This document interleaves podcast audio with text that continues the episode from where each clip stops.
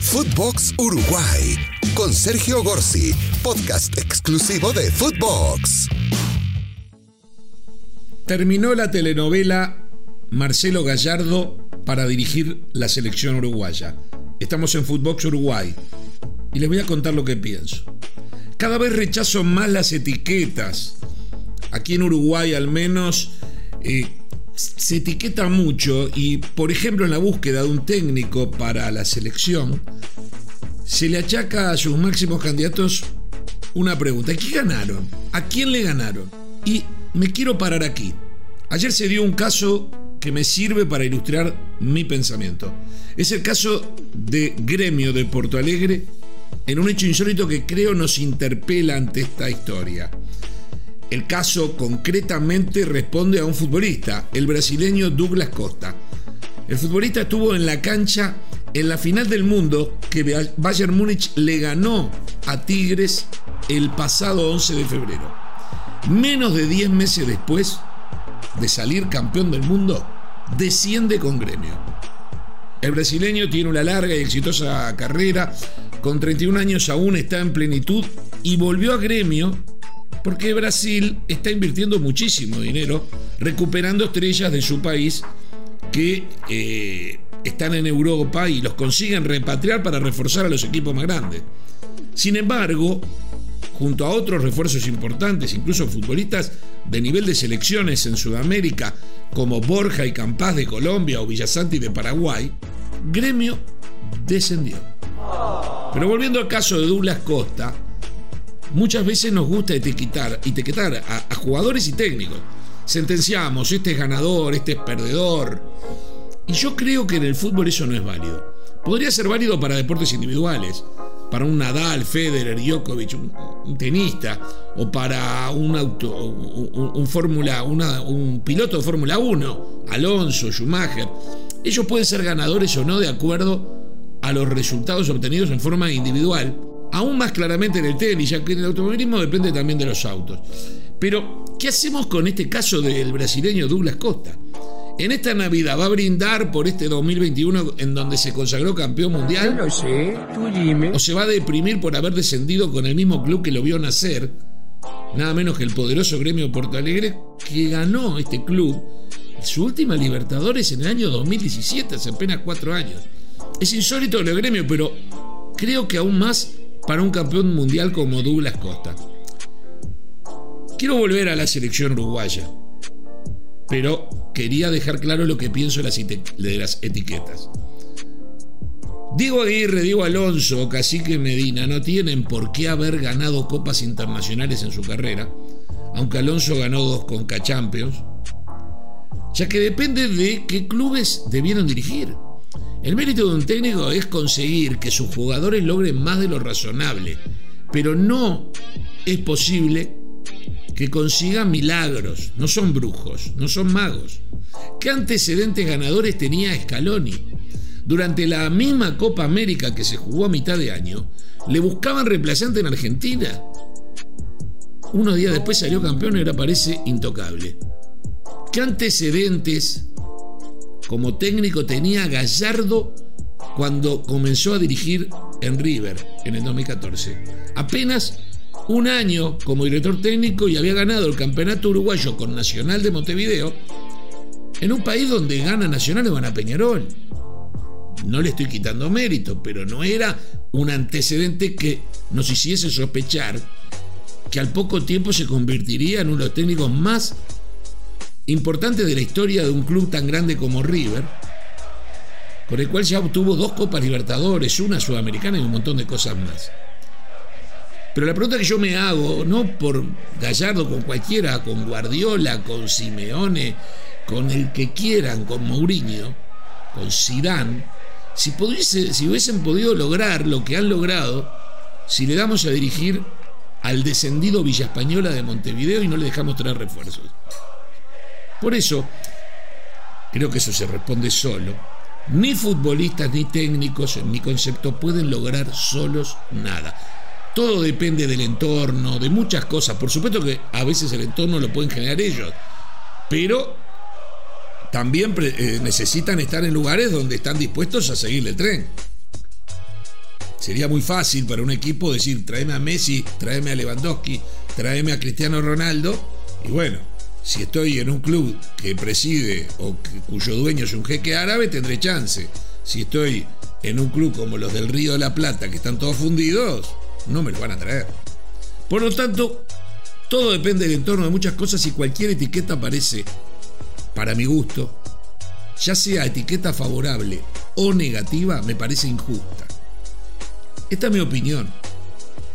Mientras, en Uruguay, seguimos enfrascados en la búsqueda de un nuevo técnico, tras la frustración dejada por haber alimentado un sueño imposible sobre Gallardo, que nosotros venimos anunciando hace tiempo, si nos siguen en estos podcasts, saben que no confiábamos para nada, estábamos seguros que Gallardo no iba a venir.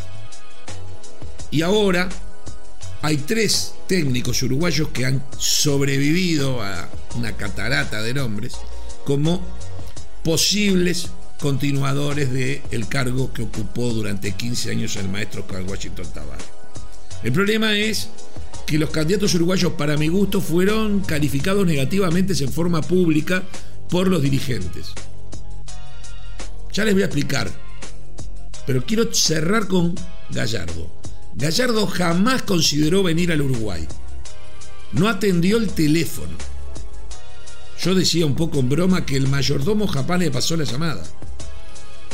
No podía considerar, él dijo, cuando se le preguntó en la conferencia, dedicó 10 segundos a Uruguay sin mencionarlo, dijo, recibí ofertas, es cierto, pero no las miré siquiera, no las consideré. Nunca evalué otras posibilidades.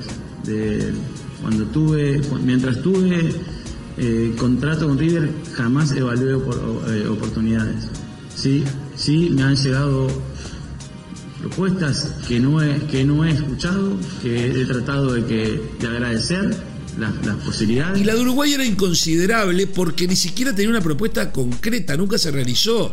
Lo único que había es un mensaje. Queremos que dirija la selección uruguaya, pero no, se hablaba ninguna, de ningún otro tema, sobre todo el económico. Eso era imposible porque si públicamente incluso dirigentes uruguayos habían dicho, Gallardo no le importa lo económico y nosotros lo que vamos a hacer es una oferta mucho menor en dinero, pero lo vamos a convencer de que es algo que a él le va a servir, dirigir a Uruguay, clasificarlo a un mundial y luego ser exitoso y dirigir, a un país como Uruguay en un mundial. Bueno, todo eso me parecía a mi gusto, a mi gusto, muy, muy poco. Y los hechos me dieron razón. Si no era por la plata, porque él ya tiene plata y todas esas cosas que se inventaron, él, si no quería ganar plata, lo que hacía era tomarse seis meses sabáticos y esperar una oferta de Europa al comienzo de la próxima temporada en agosto. O lo que hizo, seguir en River, que es donde está su corazón, y de repente prefiere ganar menos, que mucho, pero ganar menos, mucho más que en Uruguay, pero es menos, en River que irse ya mismo a, detrás de una oferta multimillonaria de Flamengo, que tiene más plata, o de algún otro lugar del mundo, que no era Uruguay. Ahora, correr riesgo de fracasar con una selección uruguaya, que está con una generación de estrellas en retirada. Suárez y Cavani están más tiempo lesionados que en condiciones de jugar. Godín algo parecido. Y además con una cantidad de jóvenes con un futuro muy promisorio para el 2026. Pero que todavía por sí solos no han logrado resolver los problemas futbolísticos que tiene Uruguay. Eso tenía que ser solamente por mucha plata. Si ganaba 6 millones de dólares por año en River, bueno, hay una oferta de Uruguay por 20 millones. Y bueno, capaz que él dice, agarro esto y después veo. Pero la oferta uruguaya no era de enero. Directamente se sabía que la oferta sería cuatro veces menos de lo que gana por año en su país. Yo nunca lo vi serio, nunca vi viable, nunca me pareció que, tendría, que tenía sentido, me pareció que fue más manejado y fue una pérdida de tiempo de casi 20 días. Además, el interlocutor debió haber sido Enzo Francescoli. Enzo Francescoli es el jefe de Gallardo. Más allá de que Gallardo hoy es Dios en River y, manda más que el presidente, las dos únicas personas que estaban jerárquicamente sobre él eran el presidente de River y Enzo Francescoli. Enzo Francescoli es el jugador con vida más, más grande de la historia de Uruguay. Tiene tres Copas Américas ganadas, jugó cuatro finales, fue mundialista dos veces, una vez campeón sudamericano juvenil, es una gloria de River, tiene un cargo de manager, fue el que inventó a Gallardo como técnico de River, no lo querían a River, él lo impuso y en River ahora, además de lo que lo idolatraban a Francesco, se le agrega todo esto que hizo Gallardo. Y nadie en Uruguay lo llamó para decirle, Enzo, chequeame si está con ganas de este proyecto que plata no hay, pero que es un lindo desafío. ¿Podés convencerlo vos que como uruguayo? No, nadie, ni se habló con Francescoli. Tal vez se lo vio como un rival a Francescoli, porque claro que Francescoli prefiere que esté en River, porque trabaja en River, pero me parece que con todo lo que le ha dado el fútbol uruguayo, Enzo, se lo podía haber llamado. No está bueno que se haya dejado al próximo técnico elegido como un plan B, como un plan menor, como una especie de peor en nada. Si algo faltaba, un dirigente de, la Asociación Uruguaya de Fútbol hizo una broma en público en donde dijo algo así como que si vas a un baile y no te sonríe la más linda, te terminás yendo con la que limpia. En estos tiempos esta frase ya sabemos que generan debates varios, pero sin entrar en el respeto que merecen todas las personas, sea cual sea su condición social, porque entiendo que de eso se hablaba más que de la belleza, y sin pretender yo elegirme, erigirme en, un dechado de virtudes, ni, en dar ejemplos de, moral, ni de nada, lo quiero llevar al término futbolístico. Yo creo que quedó claro, más allá de referir de la frase, que ya pidió disculpas, y que bueno, ya está, para mi gusto, lo dejo, en este momento no lo voy a tratar dejó entrever el pensamiento claro. Para los dirigentes de Uruguay, un director técnico uruguayo, en mi, forma de ver ofensivo, es irse con la limpiadora, ya que el manejo no fue feliz, ojalá así lo sea el resultado final.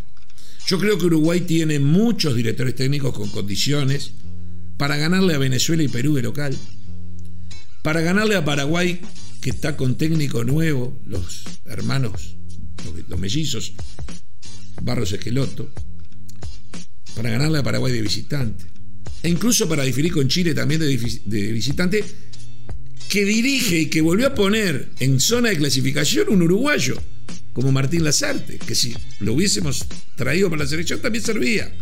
Es inconcebible que nosotros mismos estemos rebajando a decenas de futbolistas y directores técnicos uruguayos, y la mayoría de los técnicos fueron futbolistas, que han escrito páginas de gloria dentro y fuera de fronteras y los tratemos como un plan B, C, D o bueno, si no hay más remedio vamos a llamar uno de ellos. Lo que yo quiero que se denomine un técnico ya mismo, sea Aguirre, Alonso, Cacique Medina o quien sea, y que hagan ellos lo que tienen que hacer. Tampoco le estamos, no es física cuántica. No se les pide ganarle a Alemania en Múnich la semana que viene. Creo que es un objetivo posible, claramente, y que está todo dado para que Uruguay vaya a estar en el Mundial de Qatar. Quien clasifique Uruguay será el que sea elegido. No tengo duda, cualquiera que sea elegido está en condiciones de sortear con éxito estos cuatro partidos y el quinto de, de repechaje si es necesario. Y si lo logra, como creo, va a ir al Mundial de Qatar. Y después del Mundial de Qatar será otra historia, se evaluará cómo tuvo y, y si tendrá que elegir o no uno nuevo por los próximos cuatro años o mantener al que le fue bien. No es tan difícil, muchachos. Por Dios. Señoras y señores, cerramos Footbox Uruguay del día de hoy. Cierra el micrófono celeste, esperando tener novedades para el próximo lunes. Footbox Uruguay con Sergio Gorsi, podcast exclusivo de Footbox.